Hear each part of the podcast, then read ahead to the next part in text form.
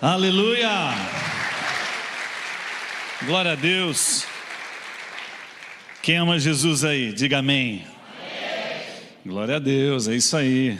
Eu brinco aqui com os jovens, né? Quando eu pergunto sobre isso, eu vejo que às vezes o pessoal, não sei se está meio desanimado, cansado, com sono, e aí eu pergunto assim: quem é corintiano? Parece que o grito é maior, né? Aí eu falo, gente, tem alguma coisa errada aqui, né? Eu não vou fazer isso com os irmãos, para não expor nenhum corintiano aqui, né? Fanático, mas é, é, bom estar aqui com os irmãos. Fazia muito tempo que eu não tinha oportunidade de compartilhar a palavra aos domingos, né? Domingo. Então, para a gente sempre é um privilégio servir. Tem duas coisas que eu quero dizer para você. Primeira coisa, alguns irmãos chegaram para mim e falaram assim: Pastor, que roupa é essa? Isso não é roupa de pastor, né? E aí eu falei assim: Bom, eu nunca imaginei ser pastor mesmo, né? Então, eu acho que eu estou no caminho.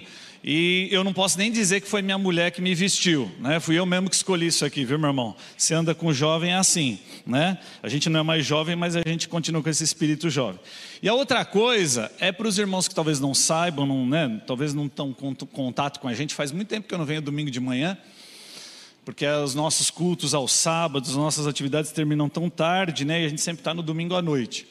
Não sei se você percebeu, mas eu tenho já um problema, eu estou com um problema aqui na boca, né? Meu lado direito está com uma paralisia parcial, já está bem melhor do que estava, está melhorando gradativamente. Eu fiz uma cirurgia, né? E eu costumo dizer que agora os irmãos têm um pastor meia boca, né?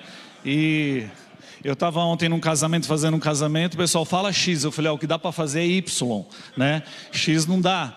Então os irmãos vão tendo paciência comigo, porque às vezes para falar é difícil, mas Deus vai dando graça porque mais do que as palavras que a gente possa transmitir aqui, né, e, o, e a interpretação da palavra, eu sei que é o Espírito ministrando ao seu coração. Amém? Nós estamos no meio da série Luz do Mundo. Ixi, eu já ia olhar para a tela. Mas assim, nós estamos no meio da série aí, né? Luz do Mundo. Pastor Fernando iniciou semana passada. Ele não está aqui porque ele está lá, né, em Porto Seguro. Né, deve estar tomando água de coco lá. Engraçado, você pode perceber, pastor, quando vai para um lugar assim, e ele não posta muitas fotos, é porque deve estar na praia, meu irmão, viu? Então, assim, deixa ele saber, né? Mas, mas foi realmente semana passada, né? Ele iniciou essa série, foi uma bênção. E hoje a gente vai dar sequência, né? A essa série, Luz do Mundo. E, meus irmãos, esse ano, esse ano tem sido um ano difícil. O pastor Fernando falou um pouquinho ontem, é, ontem, semana passada, sobre as estações né? Ele fez realmente um paralelo, uma analogia aí com as estações do ano. E a gente está chegando no final de um ano muito difícil, né? É, mas a gente tem que entender que o que nos move não são as circunstâncias, e sim a luz que, que nos conduz em meio às trevas. E o Rafa, enquanto estava ministrando, ele falou algo. É, sempre a intenção de Jesus foi para que os seus filhos, foi para que nós cristãos, não vivêssemos baseados nas circunstâncias. Cada um de nós aqui, se a gente pudesse fazer uma entrevista, eu sei que cada um de nós é, já viveu algo, ou está vivendo, está no meio, né, está vendo algo muito difícil na sua vida, seja na esfera familiar, às vezes financeira, trabalho, né, não sei o que pode ser, ou saúde. É, mas é interessante porque quem caminha da perspectiva da eternidade, ele não se esquece que ele tem uma missão aqui, mas ele sempre está esperançoso. Nada é capaz de abalar um homem e uma mulher de Deus, cheio do Espírito Santo, que se alimenta constantemente disso. Né? Então, em meio a tudo isso que está acontecendo esse ano difícil, nós temos esperança. Né?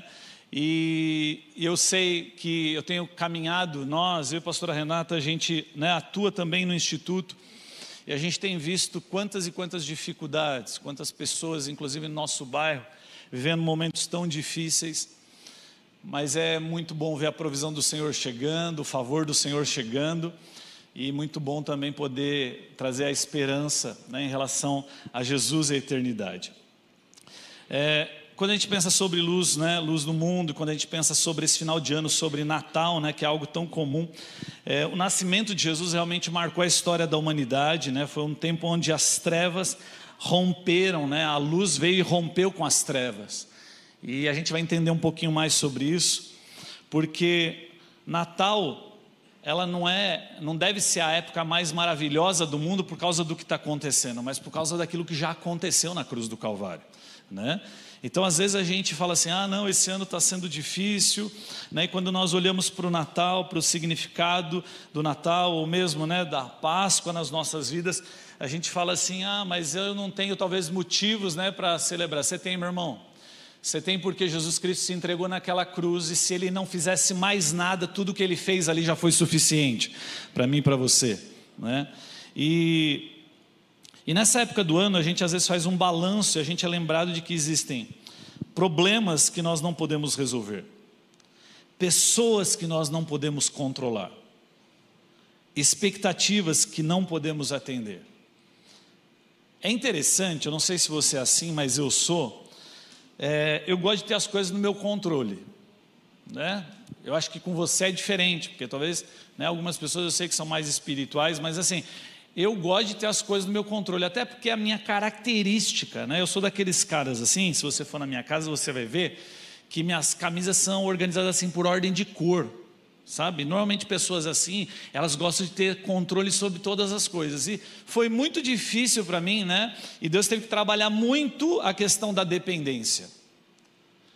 E quando a gente está num momento difícil da nossa vida, a gente quer sempre ter controle, ter resposta para as coisas.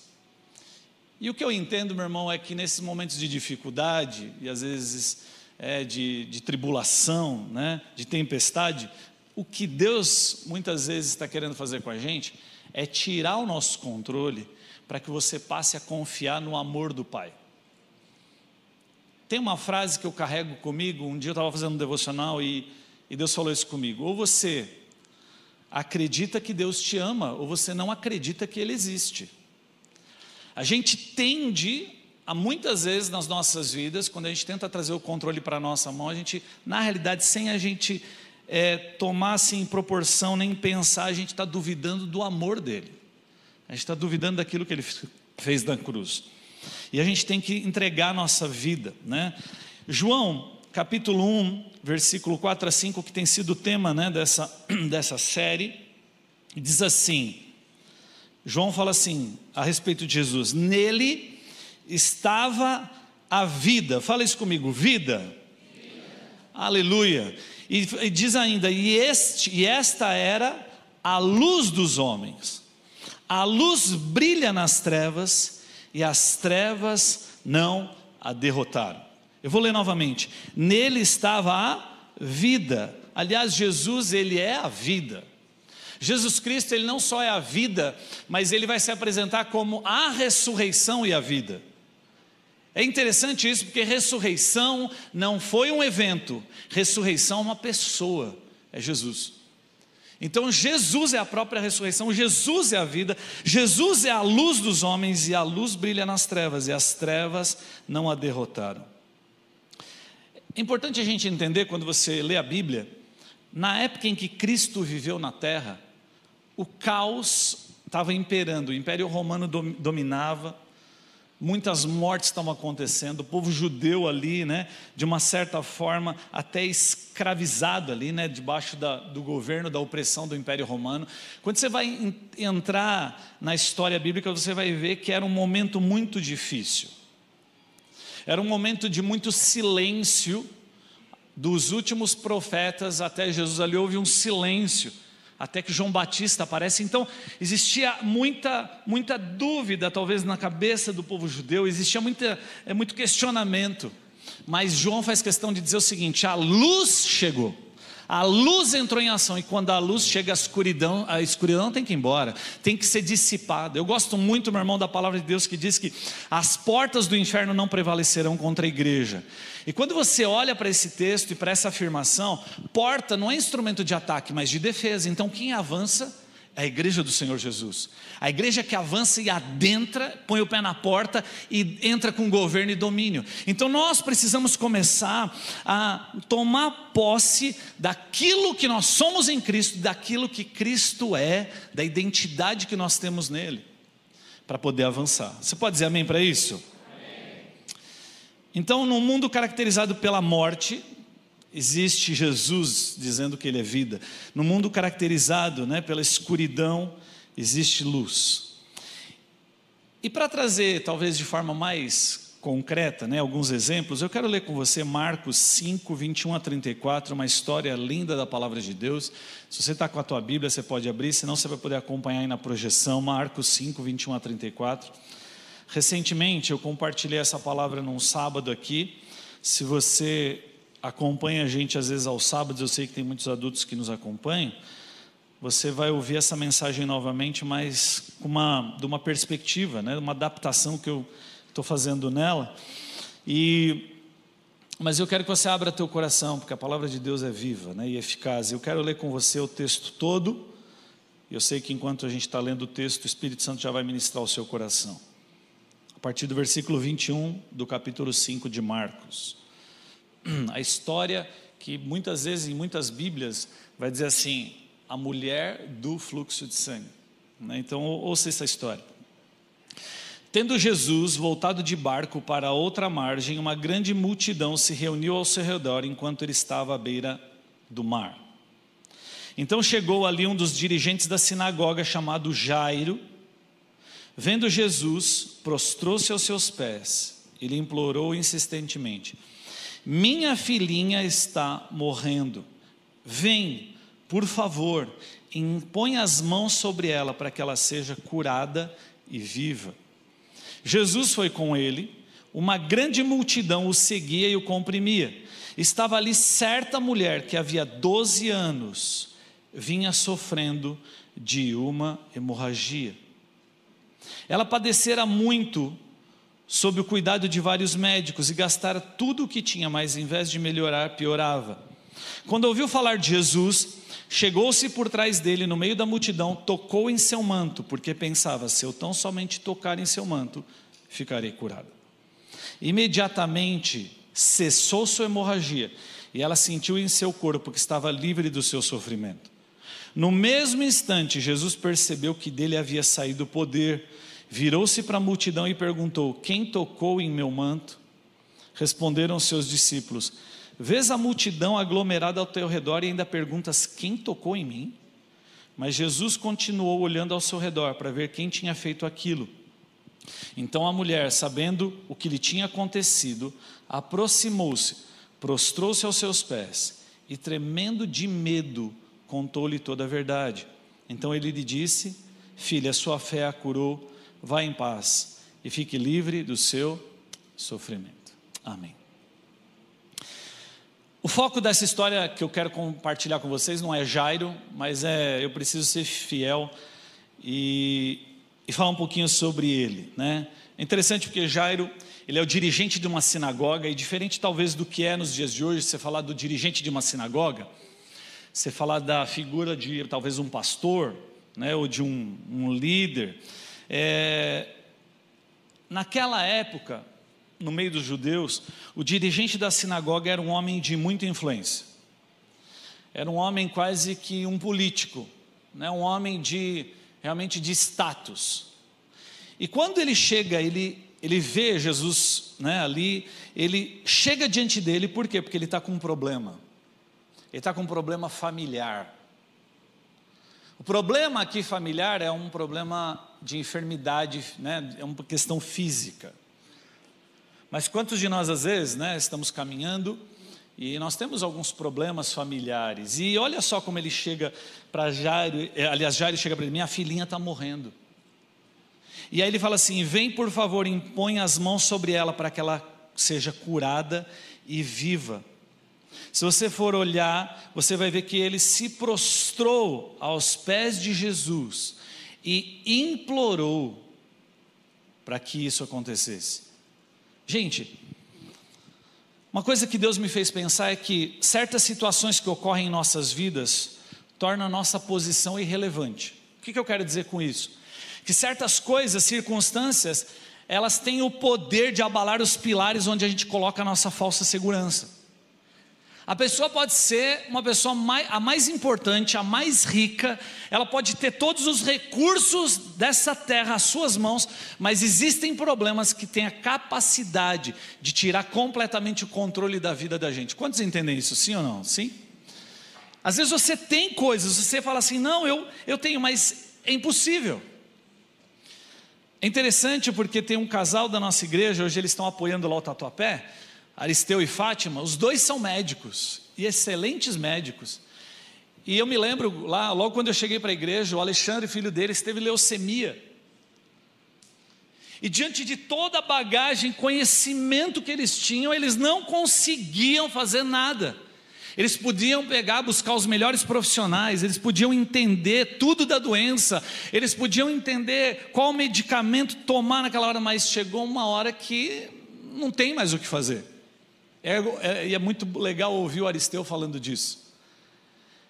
E esses dois médicos né, se rendem de fato a Deus e olham para aquilo e falam assim: não, só Deus pode fazer isso. Então, caso de Jairo aqui, um, um homem né, de status, ele chega diante de Jesus, ele fala, e o que eu quero chamar a tua atenção é, ele reconhece quem Jesus é.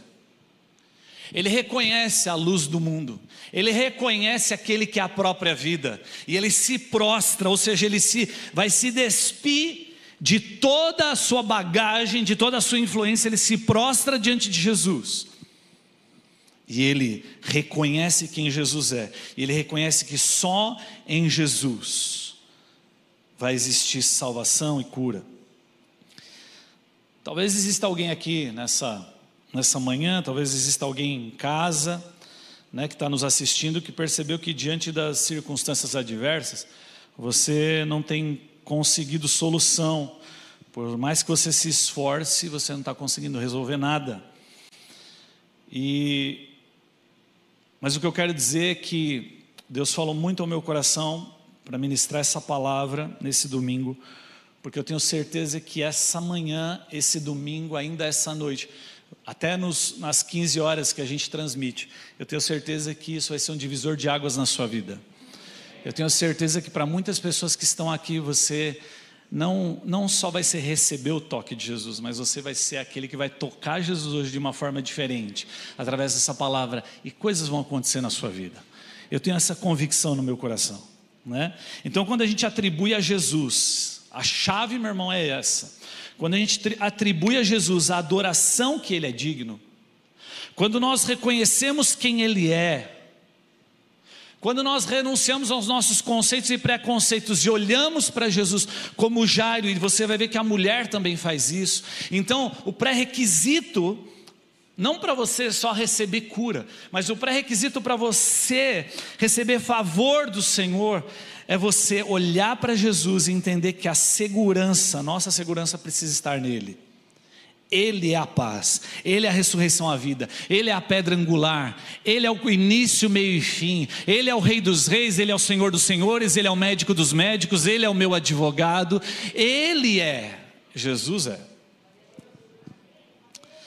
E aí continua o texto, versículo 24 e 25, diz assim: Uma grande multidão o seguia e o comprimia. Jesus, cara, era o superstar aqui. Se você for olhar a história de Jesus nesse momento, ele é o seguinte: ele começa a pregar e onde ele passava, coisas aconteciam extraordinárias. Esses caras começam a seguir ele por aquilo que ele estava fazendo. Estava ali certa mulher, fala isso comigo, certa mulher. Isso. Que havia 12 anos vinha sofrendo de uma hemorragia. Era um fluxo contínuo de sangue. Agora, quando você vai olhar esse texto, você vai ver Mateus, Marcos e Lucas falam da história dessa mulher. Nos três evangelhos você vai ver que não existe nome dessa mulher. E a pergunta é justamente essa: qual é o nome dessa mulher? Próprio, as próprias pessoas, os próprios pastores, os próprios líderes, quando falam da história dessa mulher, como é que eles se referem a ela? Mulher do fluxo de sangue. Você já imaginou ter a sua identidade atrelada ao seu problema? Você já imaginou as pessoas te reconhecerem pelo por aquilo que você faz de errado ou por aquilo que você está vivendo de dificuldade? Você imaginou isso? Por causa da sua doença, é assim que essa mulher é reconhecida porque os, os discípulos estão escrevendo o Evangelho e eles lembram da mulher desse jeito. Eles falam, uma certa mulher. A identidade dela está conectada ao problema. E é terrível isso. Porque ela tinha um nome, ela tinha uma história anterior a esses 12 anos, mas a identidade dela está conectada ao problema. Afinal, meu irmão, 12 anos é muito tempo. Às vezes a gente passa um problema na nossa vida que dura alguns meses, um ano, dois anos, a gente desanima. Você imagina 12 anos vivendo o mesmo problema. E é importante você entender que mulheres, por exemplo, no período menstrual, nessa época, até por causa da, da lei de Moisés, o que acontece é que as mulheres elas se retiravam, porque diz que quem tocasse nessas mulheres, ela, ele se tornava impuro. Um sacerdote jamais poderia tocar. Jesus jamais, pela cultura judaica, poderia tocar numa mulher assim. Então você imagina a rejeição que essa mulher estava vivendo, né? Agora perceba, perceba uma coisa que eu quero que você perceba na, nesse texto.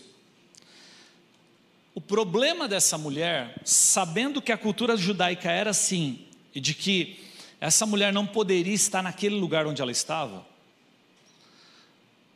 é porque o problema que ela estava vivendo era um problema real mas invisível.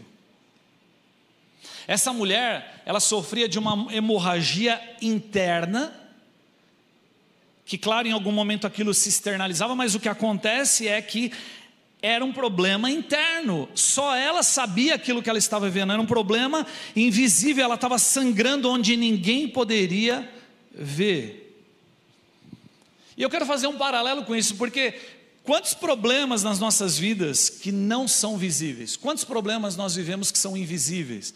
Quantos problemas, e a maior parte dos problemas no, nos dias de hoje que tem roubado vida, porque preste atenção, essa mulher ela estava perdendo sangue, sangue simboliza a vida. Ela estava perdendo vida. Existia algo que estava drenando a vida dessa mulher há 12 anos. E quantos de nós, às vezes, estamos vivendo nessa situação? A nossa vida tem sido drenada pelas mais diversas circunstâncias, seja uma doença, seja a rejeição, seja um problema familiar que você esteja vivendo, seja até um pecado que você não consegue vencer, eu não sei o que é, seja depressão, seja ansiedade, problemas invisíveis que muitas vezes você carrega com você, às vezes nem compartilha. Meu irmão, por isso que nós acreditamos, a igreja de Jesus, a igreja, o corpo de Cristo é perfeito, mas a igreja local ela tem suas imperfeições. E às vezes as pessoas, por causa dessas nossas lutas diárias, o que acontece é que as pessoas não confiam umas nas outras, não confiam. Por isso que a gente gosta de caminhar como igreja em células, estabelecer líderes para que pessoas possam estender o seu coração, para que possam abrir a sua vida, para que esses problemas invisíveis eles possam também ser carregados junto uns com os outros, junto com o seu irmão. Nós queremos ser uma igreja assim. E aí essa mulher está vivendo esse problema onde ninguém via. Aquelas questões internas que nos levam às vezes a nos envergonhar, a desanimar, a questionar. Essa mulher estava vivendo isso. E o texto vai continuar no versículo 26. Diz que ela padecera muito sob o cuidado de vários médicos e gastara tudo o que tinha, mas em vez de melhorar, piorava ao invés de melhorar, piorava. Já percebeu como algumas coisas que você busca sentir, às vezes você busca solução para se sentir melhor, na realidade te levam para ficar muito pior? Tem pessoas que às vezes por causa de um problema, uma dificuldade, ela fala assim: não, para eu resolver meu problema eu preciso buscar isso, é isso que vai resolver minha vida. Com os jovens eu costumo dizer, né, o jovem acha que é um relacionamento que vai resolver o problema dele. Tem outras pessoas que acham que é um trabalho que acham que é dinheiro. Tudo isso é importante, eu não estou dizendo que não é e que a gente não tem que buscar. Mas às vezes as pessoas estão estabelecendo e buscando que a satisfação delas vai estar nisso. Eu vou te dar um exemplo talvez mais prático para você entender. Quantas vezes no momento de ansiedade, quando você está muito ansioso, eu não sei se esse é o seu caso, às vezes acontece muito comigo. Quando a gente está ansioso, a gente vai para quê? Para a geladeira Você abre a geladeira e você procura, não é uma alface para comer, sim ou não? Você procura um doce, não é verdade, meu irmão? E se você não tem, você já dá um jeito, até pão com açúcar vai nessa hora. Então, porque assim, porque você está ansioso, você precisa resolver seu problema de ansiedade comendo. E aquilo resolve o seu problema cinco minutos. Mas depois, a culpa na sua mente parece que é pior, te deixa pior, sim ou não? Porque daqui a pouco você está ansioso e também está se olhando no espelho, e daqui a pouco você vai ficando mal e angustiado e mais angustiado. Eu estou dando esse exemplo, mas isso é para tudo na vida. A gente tenta soluções momentâneas, a gente tenta paliativos na nossa vida para nos trazer um pouquinho de bem-estar. Quando na realidade não, é, não são essas coisas. E às vezes é o caso dessa mulher. Ela gastava tudo que ela tinha, ela gastou tudo que tinha, mas ao invés de melhorar, ela estava piorando. E existem situações, principalmente as invisíveis, que às vezes a gente quer buscar uma solução rápida. A gente quer entrar no modo fast food. É uma solução através do seu próprio esforço. Já viu pessoas que você tem na tua família que estão te dando muito trabalho? Eu nunca me esqueço, né, de algumas mães que tiveram problemas assim com seus filhos com drogas, e elas chegavam assim para mim e falavam assim: "Pastor, você tem que ir lá para que ele se converta". Eu falei: "Uixi, será que o meu sobrenome mudou para Espírito Santo agora e eu não estou sabendo, né?" Eu entendo a sede e a fome dessa mãe de entender que a gente talvez tenha uma forma, uma linguagem, uma experiência. Não é isso que eu estou dizendo, mas, mas o que acontece é, às vezes a gente olha para essas situações, a gente fala assim: não, eu preciso dar um jeito, eu preciso resolver o problema, eu preciso colocar isso, fazer aquilo, eu preciso. Gente, a omissão é um problema, a gente precisa realmente de proatividade, mas o exercer controle sobre as situações também é um outro problema muito sério. E Jesus, Ele está querendo ocupar esse trono no nosso coração. Ele, como luz do mundo, e Ele, como vida, Ele quer que a gente o reconheça assim, porque às vezes a gente é muito bom para cantar. A gente fala, Jesus, Tu és a própria vida, tu és a luz do mundo. Sabe, o Senhor é tudo, eu confio em Ti. Mas quando vai para o dia a dia, para o exercício prático da palavra de Deus, a gente tende ao quê? A gente tende a tomar aquilo na nossa mão, a gente tende a ser movido pela ansiedade. E Deus está querendo nos tirar desse lugar para experimentar o melhor. Ah, eu mesmo tenho vários testemunhos, meu irmão, por exemplo, na minha vida financeira. Eu sempre fui aquele homem que, desde pequeno, olhei e falei assim: bom, a vida não me propôs muitas coisas, a minha história de vida não me propôs muitas coisas, eu vou ter que correr atrás, e eu batalhei, batalhei, e eu conquistei ali pelo meu próprio esforço.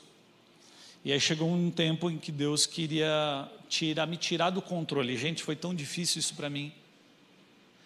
E não só me tirou do controle e trabalhou isso na minha vida, como ele chegou e falou assim: você vai ser pastor.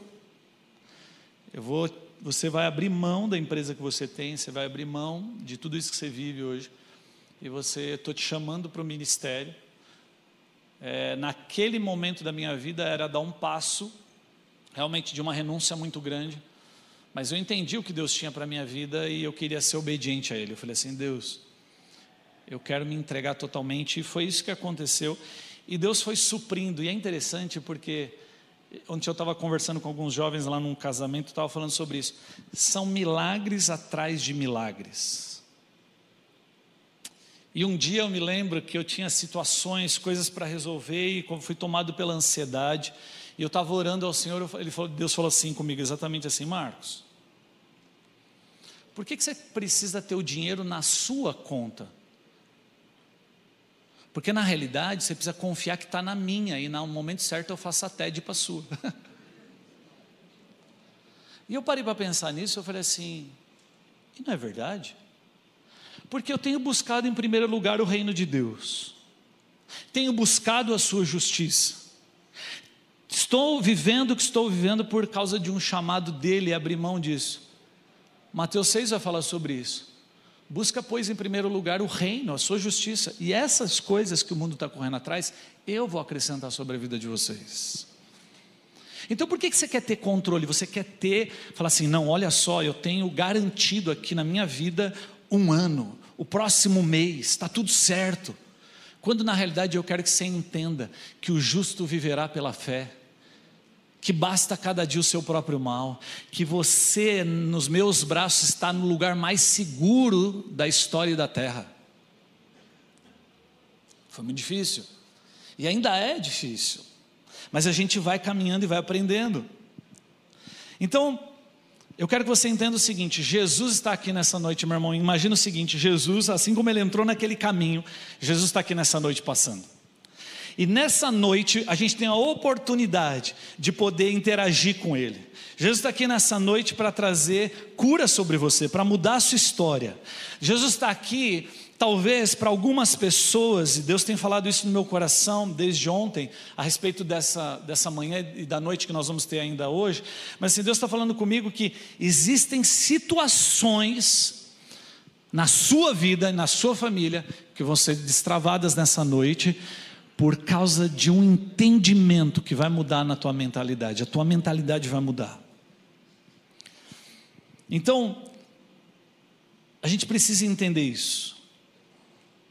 Não existe, eu anotei assim, ó, sabe, eu já vivi tantas coisas, não existe viciado que não possa ser liberto, não existe doença que não possa ser curada, não existe pecado que não possa ser perdoado e não existe história que não possa ser reescrita em Jesus Cristo. Eu tenho provas vivas disso na minha vida, na vida da minha família. Perceba uma coisa nessa história: o nome de Jairo e a sua posição são mencionados, o da mulher não. Perceba uma coisa: Quantos anos tinha a filha de Jairo que morreu? Doze. Quantos anos essa mulher estava sofrendo? Doze. Eu quero, eu não vou explicar tudo agora, mas estou fazendo um paralelo. Perceba como Deus é intencional. Diz o texto, versículo 26 em diante: ela padecera muito, né, sob o cuidado de vários médicos, gastara tudo o que tinha, mas ao invés de melhorar, piorava. Quando ouviu falar de Jesus, fala isso comigo, ouviu. Chegou-se, repete isso, chegou-se. Isso, por trás dele, no meio da multidão, tocou em seu manto, porque pensava: se eu tão somente tocar em seu manto, ficarei curada. Preste atenção, existem alguns passos na história dessa mulher. Primeiro, ela ouviu. Segundo, ela se achegou. E terceiro, ela tocou. Existe um processo acontecendo na vida dessa mulher. A primeira coisa que acontece com essa mulher ela ouve falar de Jesus.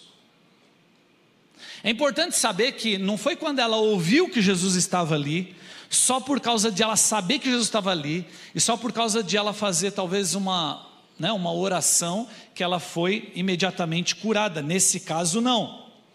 Mas é interessante que ela não foi curada imediatamente após ouvir, mas ela tem uma ação. Ela ouve ela chega e ela toca. Perceba, tudo começa pelo ouvir da palavra. A Bíblia diz que a fé vem pelo ouvir, mas ao mesmo tempo diz a Bíblia que a fé sem obras é morta. Então o que acontece é quando eu ouço a palavra de Deus numa pregação, quando eu leio a Bíblia, quando eu sou ministrado em algum momento, meu coração se enche de fé. Mas o ponto é, essa fé precisa entrar em ação, ela precisa ser colocada em prática. Porque fé que não é colocada em prática, ela é morta. Então as coisas não vão mudar na sua vida apenas por ouvir. Meu irmão, as coisas não vão mudar na nossa história apenas da gente viver de sábados, de domingos, de células ouvindo. É importante, muito. Mas não é só ouvir que vai resolver o problema, mas é colocar em prática. Então ela ouviu, chegou-se, depois tocou. E uma pergunta que eu fiz para o texto quando eu estava lendo é: Jesus, o que fez com que esse sangramento parasse? O que fez com que aquela mulher ali, naquele dia, fosse curada? Eu pensei, próprio Jesus.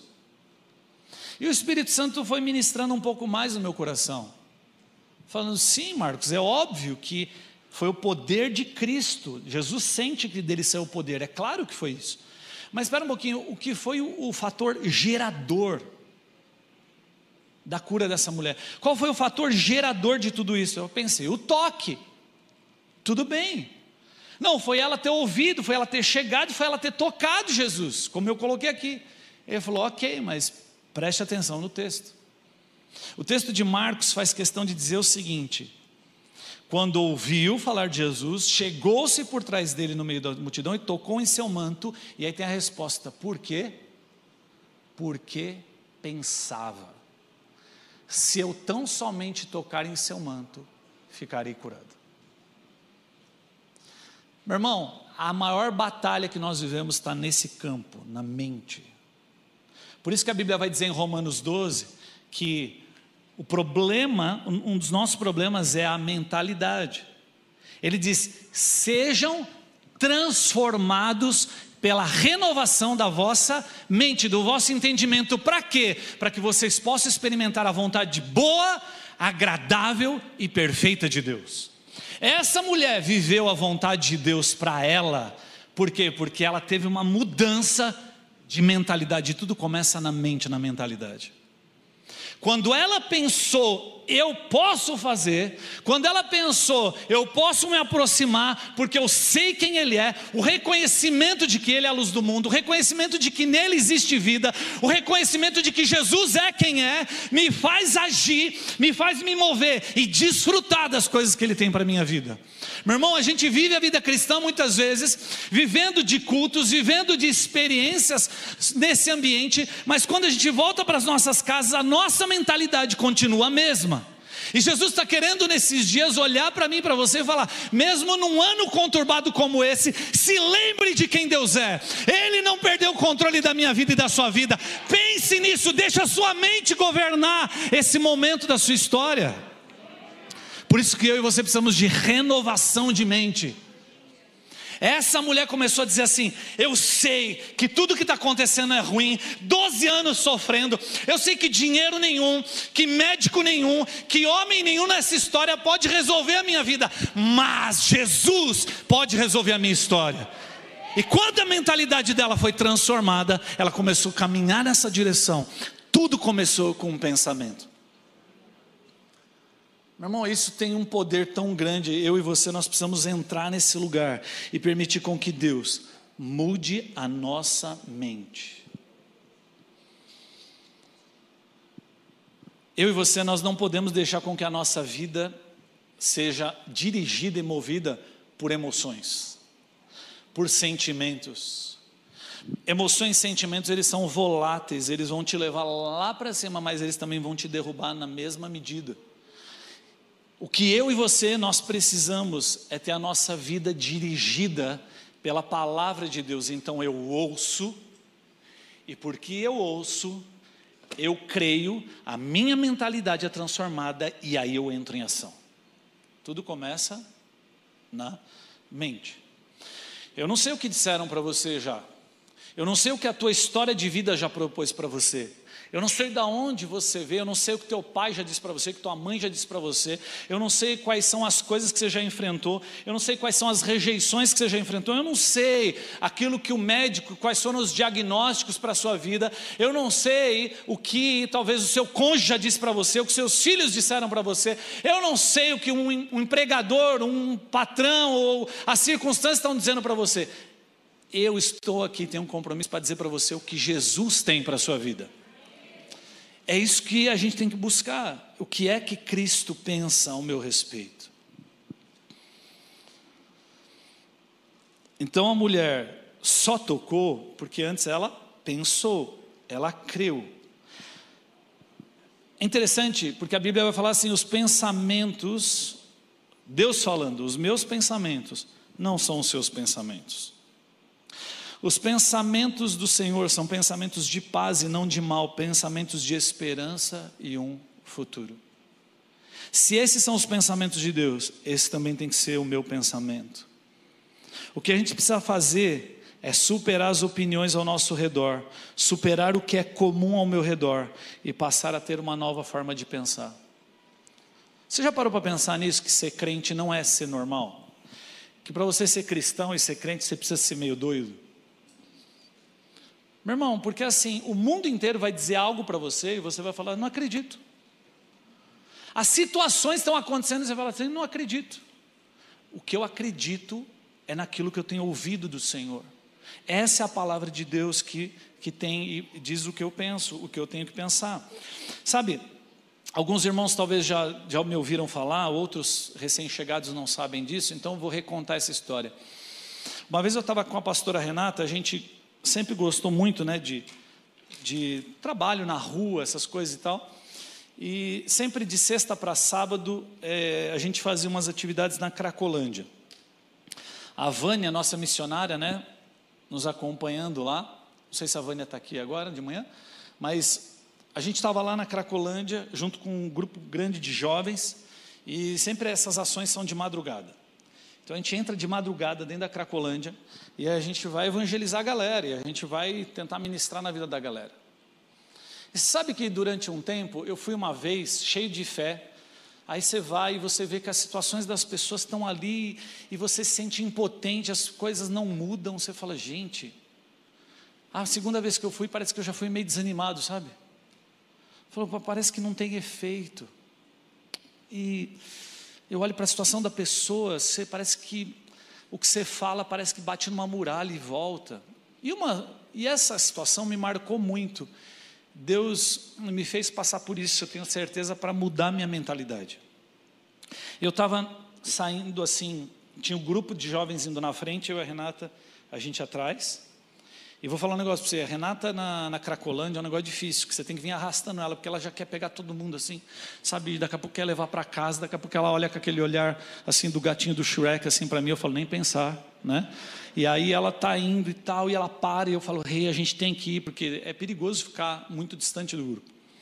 E beleza, aí eu estou indo, daqui a pouco eu olhei assim, um casal, um rapaz e uma moça, sentada no degrau assim, de um daqueles lugares bem velhos ali no centro da cidade. E eles estavam com o cachimbo assim. Quando a gente foi chegando, eles escondem, né? Eles guardam assim o cachimbo do crack. Quando eu e a Renata a gente chegou, aquele casal não estava só sujo, eles estavam todos vomitados. Meu E quando eu fui chegando, o cara estava com um sorriso no rosto. Sabe aquele sorriso de deboche? E eu, que sou pastor, né, já falei, ah, é demônio, é hoje mesmo, já vamos expulsar isso aí em nome de Jesus. E a mulher do, né, sabe as irmãzinhas do coque, né? Já, aí eu já estou naquela pegada assim, já estou me aquecendo para enfrentar o demônio. Só que eu tenho uma Renata do meu lado, que de maneira muito simples, foi indo na direção deles, se ajoelhou e deu um abraço na mulher. Meu irmão, quando ela abraçou a mulher toda vomitada, eu já E eu já estou olhando e o sorriso no rosto do rapaz já sumiu. E eu comecei a entrar numa crise, sabe aquela crise de fração de segundos que você tem? Que você fala, ela abraçou, eu vou abraçar, mas ó o vômito do rapaz, mas ela abraçou, mas ó o vômito do rapaz, o cara tá rindo, é demônio, não é? E eu, ah, mano, comecei a ficar louco. E aí na hora, Deus falou comigo, ele não está rindo, ele não está debochando de vocês. Na realidade, a falta de fé dele está pensando assim: de novo esses crentes, achando que vão mudar a nossa situação. E nesse momento eu estava com dificuldade de ajoelhar e abraçar, até que Deus falou assim para mim: engraçado, porque quando eu te recebi espiritualmente, você era muito pior do que ele e eu te abracei. Meu irmão, quando você leva uma chapuletada assim do Espírito Santo, eu caí de joelho, já abracei o cara, eu quase comecei a beijar ele assim. Hum, hum. Que entende? É a transferência né? de Deus para mim e eu para o cara. Nessa hora, aí, até então eu não estava tão espiritual, mas ali, quando o Espírito Santo moveu e começou a ministrar o meu coração, Deus começou a falar assim: profetiza para ele. E Deus, o Espírito Santo, começou a me lembrar de todas as palavras de destino para aquele homem e para aquela mulher. E enquanto eu ministrava e falava do amor de Deus para ele, e comecei, Deus começou a me dar visões dele, eu começava, comecei a ver ele numa plataforma pregando, comecei a ver eles testemunhando, e eu fui liberando isso sobre a vida deles, e Deus foi me falando, e eu comecei a falar para eles, e à medida que eu falava, ele chorava e fazia assim: não, não, não é possível. Eu falei: é, entenda isso, Deus tem um propósito para a sua vida, você vai sair desse lugar, você vai ser usado como uma voz profética para tirar outras pessoas dessa vida. Deus tem algo especial especial para a tua casa. nem tem casa, mas é trazer as coisas à existência. E nessa hora, eu falei: olha, do outro lado da praça ali, ó, é a nossa missão, é a missão. Você pode procurar o pessoal lá, eu não vou estar lá, mas você pode procurar, tem as missionários, missionários, tal, procura lá, vai lá, tal. E eu saí daquele lugar. Isso foi de sexta para sábado. Quando foi num domingo à noite, eu estava no culto, a Vânia veio assim para mim e falou: Pastor Marcos, você não sabe. Teve um casal que foi procurar você, a pastor Renata, lá na, na missão. Um casal procurar a gente na hora, pumba, minha mente já, eu me lembrei, aquele casal. Aí ela chegou e falou assim: eles falaram assim. Teve um Marcos e uma Renata que falaram e oraram pela gente. Eles falaram que a gente podia vir aqui. E a gente quer mudança. Aí eles falaram: Você quer mesmo? Você quer ser internado? Quero. E eles foram e foram para ser internados. Passado, sei lá, algumas semanas, eu perguntei para a Vânia. A Vânia falou assim: Marcos, você acredita? Aquele casal ainda está lá, está dentro do ambiente e, cara, tendo uma vida transformada. Depois a gente não soube mais, perdeu o contato. Mas o que eu quero dizer com isso é: a fé vem pelo ouvir da palavra.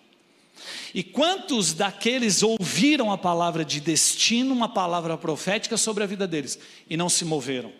Mas aquele homem, aquela mulher, naquele dia, Deus trouxe uma convicção e eles pensaram, é possível. E por causa disso, a história de vida deles foi mudada. Eu tenho certeza que Deus ainda vai me proporcionar um encontro, eu ainda vou ver esse, esse homem, essa mulher ministrando. Sabe por quê? Porque tudo começa com a mente. Olha para o irmão do seu lado e fala assim: Você está entendendo, meu irmão? Então a gente precisa estar seguro na nossa identidade, no amor de Deus pela gente sabe? Porque quando eu estou seguro nisso, no que Deus pensa a meu respeito, preste atenção nisso. Quando eu digo, ou você acredita que Deus te ama, ou você não acredita nele, é você estar seguro na identidade e no amor de Deus pela sua vida. Que quando você está enfrentando um momento de dificuldade, é saber Deus não perdeu o controle. Existe algo, existe um propósito nessa história, mas eu tenho certeza que Deus não me abandonou, o amor de Deus por mim não mudou. E quando você tem essa certeza e é seguro no amor e na identidade de Deus, Deus pode te levar para uma outra posição. Ele pode tirar você daqui, colocar você ali. Ele pode tirar você de, um alto, de uma montanha e levar você para o vale. Por quê? Porque Ele sabe que você confia nele. Eu tive situações difíceis na minha vida e comecei a questionar Deus e Deus falou assim: Marcos, você disse que confia em mim. Mas a pergunta é: será que eu posso confiar em você? para te tirar do topo da montanha, de um lugar de, de é, abundância, de um lugar bom, e te levar para um lugar às vezes de escassez, não para fazer você viver escassez, mas para você ser um profeta no meio da escassez. Te tirar do topo da montanha e te levar para o vale de ossos secos, não para viver a morte, mas para profetizar sobre a morte. Será que você é confiável? Será que eu posso confiar? Será que você confia em mim a tal ponto de eu poder fazer essas transições com você, sabendo que existe algo para a sua vida e para a minha vida e para nossa, para o reino? Então eu posso viver, estar tá vivendo momentos tranquilos ou conturbados. Eu posso estar num dia de sol ou tempestade, eu posso ter muitos recursos, estar passando escassez. Nada vai tirar de mim que eu sou filho amado de Deus. Você pode levantar suas mãos e dizer isso, falar assim: Eu sou filho amado de Deus. Não, você tem que dizer isso mais forte. Você pode, se você pode tocar na pessoa do lado, é uma pessoa das, do seu convívio, pega na vida, na mão dela assim, fala assim: Nós somos filhos amados do Senhor. Fala assim, você é uma filha amada, você é um filho amado, profetiza um para o outro, aí fala assim: Deus não desistiu de você, você precisa entender quem você é em Cristo Jesus. Ele não perdeu o controle das nossas vidas, meu irmão. Versículo 30 em diante para a gente ir para o final, diz assim: No mesmo instante, Jesus percebeu que dele havia saído o poder, virou-se para a multidão e perguntou: Quem tocou em seu manto? Como assim? Aliás, quem tocou em meu manto? Responderam seus discípulos: Vês a multidão aglomerada ao teu redor e ainda perguntas: Quem tocou em mim? Perceba que essa mulher Muitas pessoas tocaram Jesus. Eu não sei se você já viveu isso. Às vezes você vive um momento de adoração, por exemplo, no culto, e eu amo o um momento de adoração, e você está declarando ao Senhor, é o momento de você tocar o Senhor, é o momento de você tocar Deus com a tua adoração. E às vezes você está adorando e às vezes a pessoa está fazendo aquilo, sabe, de uma forma às vezes tão mecânica. Quando na realidade a gente está tendo a possibilidade de entronizar o senhorio de Deus, de Jesus, de entronizar a grandeza dele através das músicas, através das palavras. E é interessante porque uma multidão tocou Jesus, mas uma mulher tocou Jesus de forma diferente. Meu irmão, eu já fui líder de louvor. Você pode não acreditar, o Rafa sabe disso. Né? Eu, quando liderava louvor, falava assim: segura aí, Rafa, porque quando eu sei que eu não vou alcançar nota, eu entro falando. Né? Então, aí, o que acontece? A gente, eu ministrava o louvor e quantas pessoas, Rafael sabe disso, quantas pessoas no momento de adoração, às vezes sem, sem uma liberação de uma palavra específica de cura, pessoas foram curadas. Pessoas foram transformadas, sabe por quê? Porque essas pessoas tiveram uma nova mentalidade enquanto adoravam, e aquele cântico foi uma verdade tão grande, uma multidão estava no mesmo ambiente, mas uma pessoa viveu algo diferente. Por quê? Porque ela tocou Jesus diferente. Quando nós entendemos esse lugar e tocamos o Senhor de forma diferente, coisas podem acontecer. Mas tudo começa na mente. Agora olha só, continua. Jesus continuou olhando ao seu redor para ver quem tinha feito aquilo. Então a mulher, sabendo o que lhe tinha acontecido, aproximou-se, prostrou-se aos seus pés e, tremendo de medo, contou-lhe toda a verdade. Para um pouquinho aqui também. Ela estava tremendo de medo por quê? Porque ela sabia que ela não podia estar ali. Ela sabia que ela não podia tocar um homem como Jesus pela lei. Mas é muito legal, meu irmão, porque pela lei, alguém impuro poderia transformar alguém puro em uma pessoa impura, mas na nova aliança, em Cristo Jesus, o puro transforma o impuro e não o impuro transforma o puro. E essa mulher, diz que ela estava com medo, e por ser mulher, preste atenção nisso, a Bíblia diz: contou-lhe toda a verdade. As mulheres que me desculpem, né? Mas não foi a verdade, toda a verdade. Eu imagino que ela começou a contar a história desde quando ela começou com a história do fluxo de sangue. O texto faz questão de dizer que ela começou a contar toda a verdade. Imagino que ela contou a história dela. Eu não sei o quanto tempo foi gasto aqui, mas eu sei que foi tempo suficiente para a filha de Jairo morrer. A filha de Jairo estava doente, mas porque Jesus parou no caminho para conversar com aquela mulher, o que aconteceu? A filha do líder, o dirigente da sinagoga, morreu. Tinha 12 anos. Tinha 12 anos sofrendo com aquilo. No meio do caminho, algo acontece com Jesus. E depois de ela contar toda a verdade, olha o que Jesus diz. Então ele lhe disse: Filha, a sua fé a curou. Vá em paz e fique livre do seu sofrimento. Para, para, para, para. Será que Jesus parou para terminar o processo de cura? Claro que não. Porque o texto diz que imediatamente ela já foi completamente liberta quando ela tocou em Jesus. Ele sentiu sair poder, ou seja, ela já tinha sido curada. Por que, que ele para? Por que, que ele fala assim? Vá em paz e fique livre do seu sofrimento. Não foi nesse momento. É importante a gente entender que o texto diz assim: então ele lhe disse, filha, a sua fé a curou. Se você for fazer uma pesquisa bíblica em todos os evangelhos, você vai ver que a única vez, se você for olhar a palavra filha, no original escrito no grego, você vai ver que a única vez que Jesus usa a palavra filha para alguém foi para essa mulher. Por quê? Sabe por quê? Porque ele estava indo curar a filha de alguém que, tava, que tinha 12 anos de idade mas ele jamais poderia curar a filha de alguém de 12 anos de idade sem antes curar a filha do seu pai celestial que estava há 12 anos sofrendo daquela enfermidade. Sabe, existia uma moça ali, uma mulher, que ela tinha se esquecido talvez da sua filiação.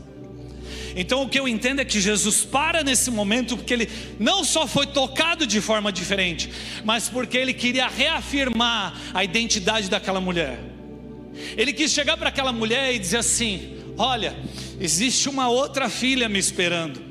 Do dirigente da sinagoga, ela é importante também, mas existe uma mulher que se esqueceu de que é filha, porque ela chegou tremendo de medo na presença de Jesus. E Jesus fala assim: Filha, Cara, você não sabe, a... porque para gente, às vezes, essa expressão, assim como a expressão Senhor, ela fica banal, mas na realidade, essa expressão ela tem um poder e uma força tão grande. Jesus ter chamado aquela mulher de filha, a importância daquela mulher foi ressaltada de uma tal forma. Jesus estava querendo dizer o seguinte: antes de eu curar essa nova geração, eu não posso me esquecer da antiga. Antes de curar uma filha, eu tenho que lembrar uma outra que ela é filha e não foi esquecida. Eu preciso lembrá-la de que o amor de Deus está sobre ela. Eu preciso lembrá-la de que ela não precisa ter medo, de que ela não foi esquecida e de que a impureza dela pode se transformar em pureza por causa da minha vida, da minha história.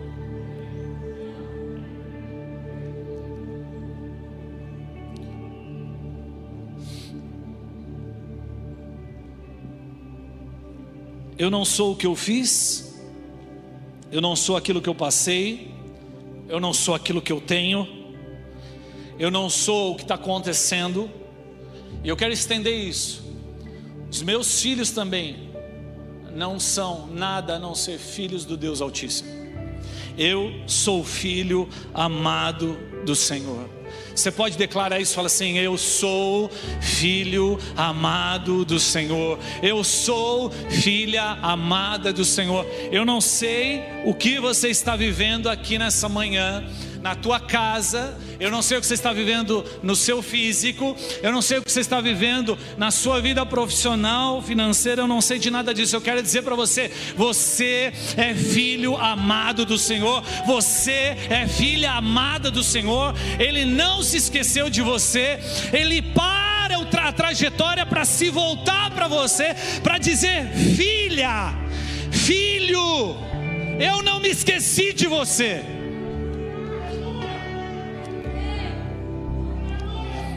Meu irmão, a gente está chegando no final de ano, a gente fala sobre Natal, a gente fala sobre Jesus. Mas à medida que as complicações, que os problemas vêm, as expectativas não atendidas, elas entram né, sobre as nossas vidas. A gente às vezes é lembrado da escuridão, a gente olha e vê escuridão. Jesus está querendo dizer para você: Eu sou a luz do mundo, eu sou a ressurreição e a vida existe, não existe nada morto que eu possa chegar, essa, essas coisas vão ressuscitar, essas coisas vão voltar à vida. Mas isso precisa de uma mudança de mente. A pergunta para você é: você ainda crê? Será que hoje você pode deixar com que o seu coração passe a queimar novamente? Será que você pode agora nutrir de fé? Porque as circunstâncias vão dizer o contrário. Aquilo que as pessoas dizem, aquilo que você está vendo, pode ser tudo o contrário, mas Jesus está querendo que você se lembre de quem você é nele.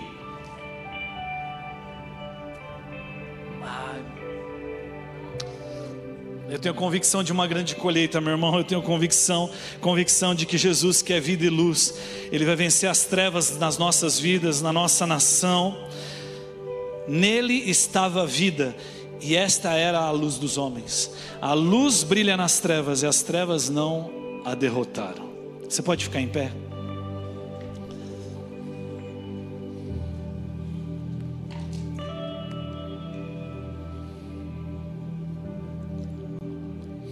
Eu queria que você fechasse seus olhos por uns instantes.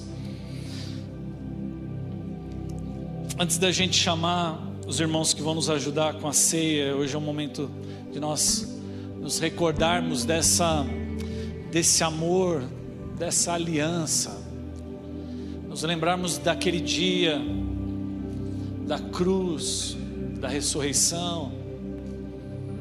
Jesus Cristo está vindo aqui, nessa manhã, para dizer para você algo. Ele falou assim: não existe mais nada que eu preciso liberar sobre você. Todas as coisas já foram liberadas, os céus estão abertos. Quando Jesus morreu naquela cruz e ressuscitou, Ele já colocou à tua disposição todas as realidades do céu, todas as realidades do reino de Deus, já pertencem a você. Então, o ponto, o que, o que nós precisamos entender é que diante de tudo isso, eu e você, nós precisamos o que? Responder a isso.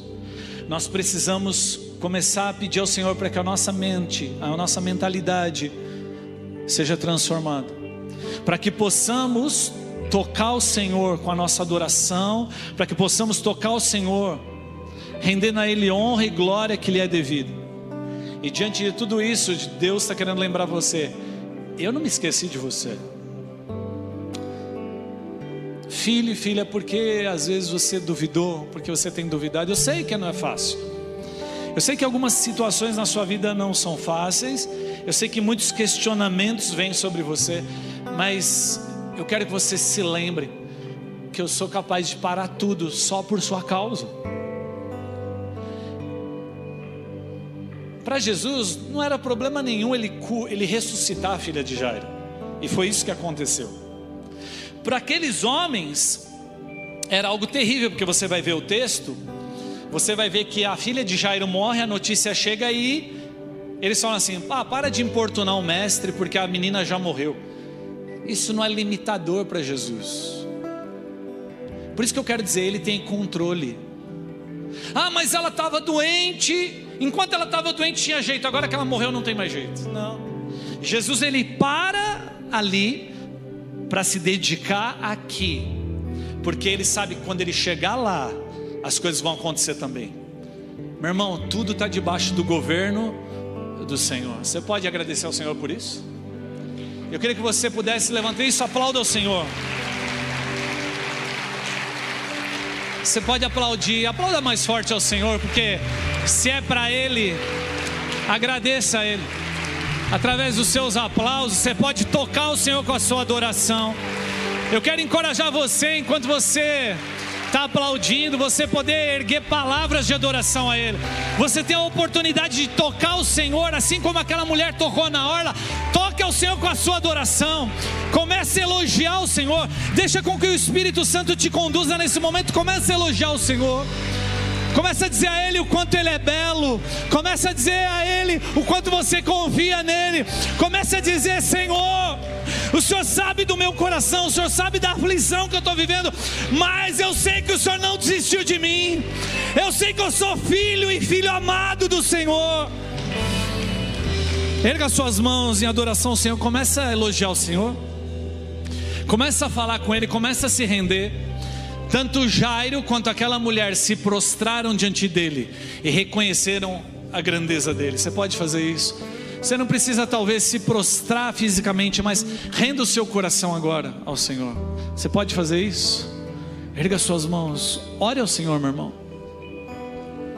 Ore ao Senhor. Ore ao Senhor, ore ao Senhor. Jesus, Jesus.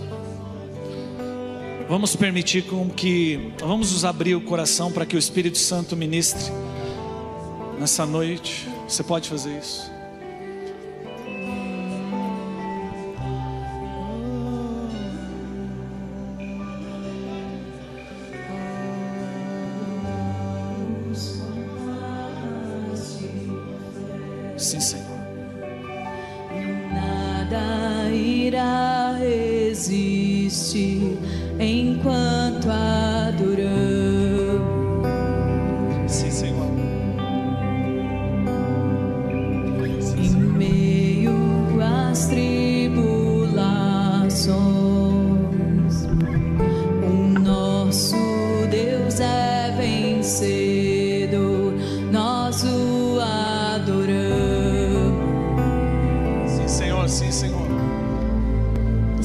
Declarar isso.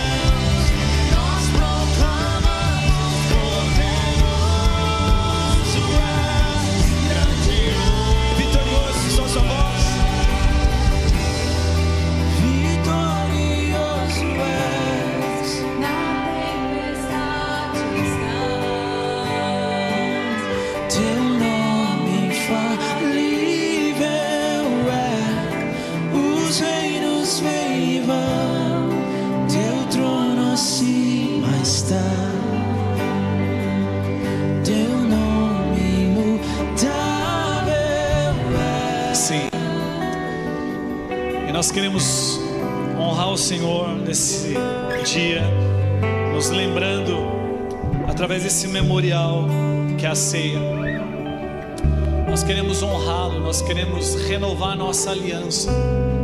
Sabe, quando nós participamos da ceia, é interessante porque o apóstolo Paulo ele vai dizer depois lá em Coríntios, ele fala assim: Muitos de vocês estão doentes, e alguns já dormem, ele está falando que alguns já morreram, porque participaram da ceia sem discernir o que é a ceia, o corpo de Cristo. Com isso, ele não está dizendo que quem não discerne está debaixo de maldição. Não é isso que ele está dizendo. O que ele está dizendo é que você pode viver e desfrutar de coisas extraordinárias quando você se lembra e tem a sua mente transformada, se lembrando daquilo que Cristo fez, se lembrando de tudo aquilo que Ele conquistou. E muitas vezes a gente, quando participa da ceia, a gente não tem esse entendimento e a gente não é renovado na nossa aliança e no nosso entendimento a respeito dessas coisas. Jesus Cristo diz assim: Esse é o meu pão, e ele simboliza o meu corpo que vai ser sacrificado naquela cruz. Comam, participem, façam isso em memória de mim.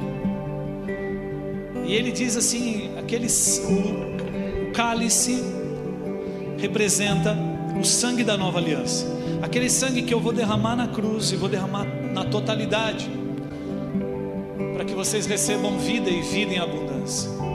A vida que aquela mulher foi perdendo através do fluxo de sangue, na realidade, algum tempo depois, todo o sangue de Jesus foi derramado e se esvaiu por causa não só daquela mulher, mas por causa de mim de você. Então, todo problema invisível, toda vida que talvez esteja se esvaindo, hoje Deus tem vida e vida em abundância para mim e para você. Quando ele fala assim: façam isso em memória de mim até que eu volte, até que eu retorne, sempre façam isso. Se lembrem daquilo que eu fiz, se lembrem daquilo que isso representa, se lembrem daquilo que vocês têm em mim, se lembrem da identidade que vocês têm, se lembrem o que a cruz, o que a ressurreição representou, se lembrem de que vocês não foram esquecidos, de que vocês foram amados, que vocês são filhos amados. E dentro dessa convicção, nessa manhã, eu quero que você realmente participe da ceia. Que você, nessa manhã, possa realmente tocar a orla das vestes de Jesus de uma forma diferente, meu irmão. Através da sua adoração, da sua entrega. Quando nós temos momentos como esse, são momentos extraordinários para a gente poder render tudo, dar o nosso último fôlego, dar a nossa, toda a nossa voz, as nossas mãos, a nossa expressão, tudo que somos e temos. Vamos orar, Pai querido. Eu te agradeço pelo teu sacrifício ali na cruz. E nós queremos agora pedir para que o Senhor venha abençoar e santificar esses elementos. Nós realmente te agradecemos pela cruz. Te agradecemos, Senhor Deus, por aquilo que o Senhor conquistou para as nossas vidas. Nós entendemos, Senhor Deus, que não somos merecedores. Nós entendemos, Senhor Deus, que realmente nós éramos apenas dignos da ira e de condenação, mas o Senhor, na tua infinita misericórdia, no teu amor, decidiu fazer o caminho de volta, nos buscar, nos resgatar e nos fazer participante da sua mesa, Senhor. O Senhor não apenas nos libertou da condenação, mas o Senhor também nos adotou e nos fez filhos e herdeiros co-herdeiros com Cristo. Te agradecemos por isso. Abençoa esse momento e que à medida que estivermos participando da ceia, Senhor Deus, que essas pessoas recebam favor, que cada um dos meus irmãos recebam um toque do Senhor também, que o poder que há em Cristo Jesus flua no meio do corpo de Cristo agora, em nome de Jesus. Amém. Você vai receber o pão, o cálice. Nós vamos depois você guarda ele, segura ele, nós vamos participar juntos. Uma coisa que eu quero lembrar você é que aquela mulher, ela tocou em Jesus e ela foi curada. Deixa eu dizer algo para você. Nós somos o corpo de Cristo. E à medida que nós, revestidos da autoridade de Jesus, tocamos, eu sei que nós estamos no meio da pandemia e isso está tão difícil, mas assim, à medida que nós profetizamos, à medida que nós tocamos o nosso irmão, à medida que você toca, entendendo que você é corpo de Cristo, eu sei que existe favor sobre mim e sobre você nessa noite. Então, se você pode tocar a pessoa do seu lado, toque, pegue na mão dela. Se você não pode, eu quero que você estenda as suas mãos para abençoar e tocar. Enquanto nós cantamos agora, eu quero que você declare isso, profetize. Profetize que Ele é vitorioso. Que Ele é grandioso, que Ele é poderoso. Declare de novo esse cântico à medida que você vai recebendo o pão e o cálice e receba a favor do Senhor. Receba a favor do Senhor na sua família. Receba a favor do Senhor no seu corpo agora em nome de Jesus. Receba agora a alegria da salvação que vai expelir e vai expulsar toda a ansiedade e toda a depressão. Receba agora favor do Senhor ainda nessa semana. Sustento, vida financeira em nome de Jesus. Vitorioso,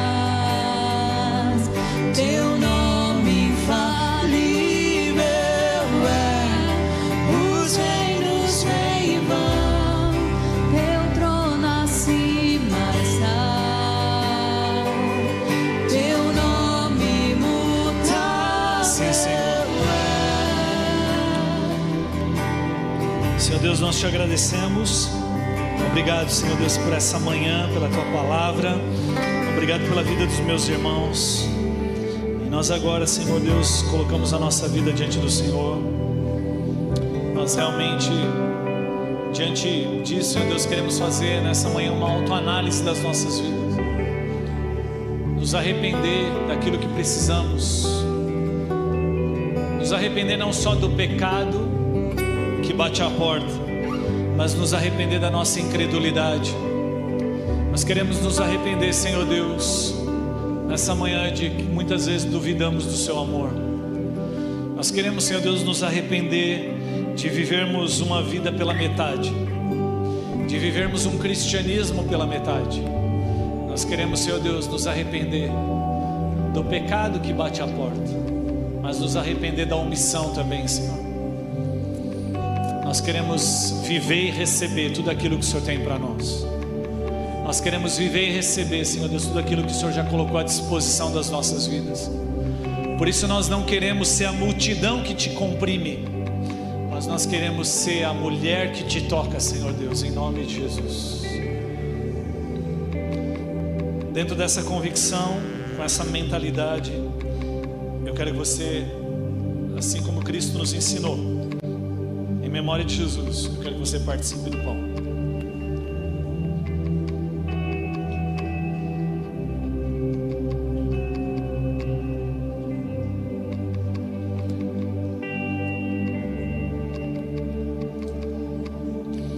Diz da, semelhantemente, assim como o pão, o cálice. Se lembrem que esse sangue é o sangue que trouxe vida. Aquele que é a luz veio à terra para dissipar toda a escuridão da minha vida e da sua vida. Ele é vida para expulsar toda a morte que possa ainda existir. Então, semelhante ao pão, participe também do cálice com essa mentalidade.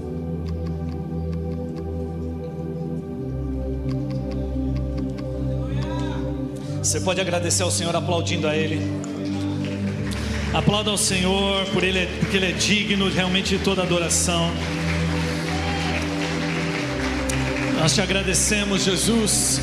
Receba agora toda adoração, toda honra, toda glória.